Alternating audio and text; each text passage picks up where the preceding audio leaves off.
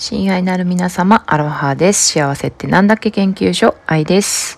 えー、今日もですね、カナダのバンクーバーはとっても良いお天気でございます。で、私の家の裏にですね、あの森がありまして、まあ一応公園なんですけど、公園という名の森ですね。まあ川が流れてて、本当にね、いろんな高さの木がね、あの、生えていて、で私はそこを散歩するときにですね、いつもね、じっと見つめてしまうものがあるんですけども、それは何かというと、木漏れ日、木漏れ日なんですよね。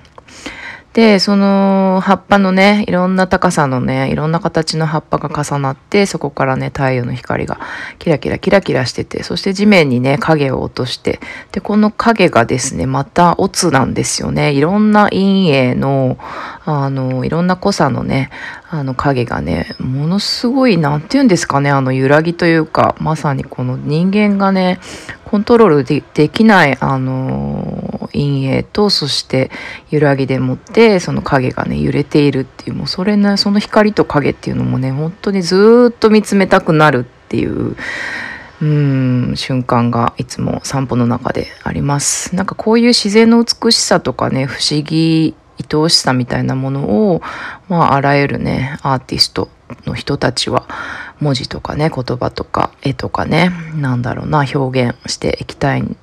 それをね、あのー、夢見て、すべてのアーティストは夢見ているんじゃないかな、なんていうふうに思ったりします。でね、この木漏れ日っていう日本語を私たちは普通に使ってると思うんですけども、これは、あの、英語とか他の国の言葉では翻訳できないらしいんですよ。一言で。だから、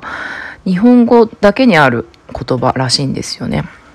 それは日本人の人たちがその木から漏れる木のね葉っぱの隙間から差す日の光っていうのを感知している認識している。そしてそれを認識しているってことはあの愛おしいと思っている大切に思っているっていうことなんですよね。でこれって日本のこの木漏れ日って言葉だけじゃなくていろいろいろんなたくさんの言葉があるしそして他の国にもねたくさんそういう言葉がね日本語に翻訳できない英語に翻訳できない言葉っていうのがたくさんその国それぞれのね言葉があるんですよね。で、例えばなんかよく言うのはね、エスキモーの人たちの言葉には、その雪っていうものを表現するのにね、いろんな言葉があるとかね、まあ日本だったら月を表現するのもすごいたくさんあるし、色の種類もね、日本の色の種類ってすごいたくさんありますよね。まあ、日本人は そう、日本は、日本のね、話ばっかしがちなんですけども、で、こういう、まあ、あの、世界のね、翻訳できない世界の言葉って皆さん、あの、本のね、タイトルとしても、あの、ご存知だと思うんですけど、あの、そう、すごいベストセラーになった本でもあるんですよね。翻訳できない世界の言葉。この、何ていう名前だったっけ？エラ、エラ・フランシスさんっていう方が著者で、そういう翻訳できない言葉を集めて、そして彼女のね、すごい可愛らしい素敵なイラストとともに紹介している、そういうね、本があります。私もこの本大好きなんですけども、例えば、えっと、ちょっと今見た限りではどこの国の言葉かわかんないんですけど、初めてその人に会った時の自分の目の輝きっていうのが、なんだ、なんて読むんだろう、これ、ティアム。TIAM、ティアム。それが初めてその人に会った時の自分の目の輝き、ティアム。すごい素敵ですよね。で、あとね、ウイスキーを一口飲む前に、上唇に感じる妙なムズムズする感じ。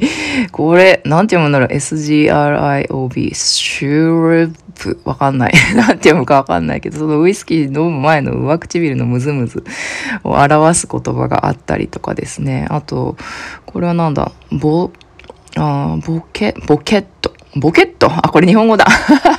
そう、何も特別なことを考えず、ぼんやりと遠くを見ている時の気持ち。これボケット。ボケットするって 言いますよね。ボケットって言葉なのかな？わかんないけど、そうそうそうとかね。あとイタリアなんかだとね、あの、なんだっけ、ドイツだったか？イタリアだったか？ワインね、大好きな国。ワインのね、そのワイングラスのね、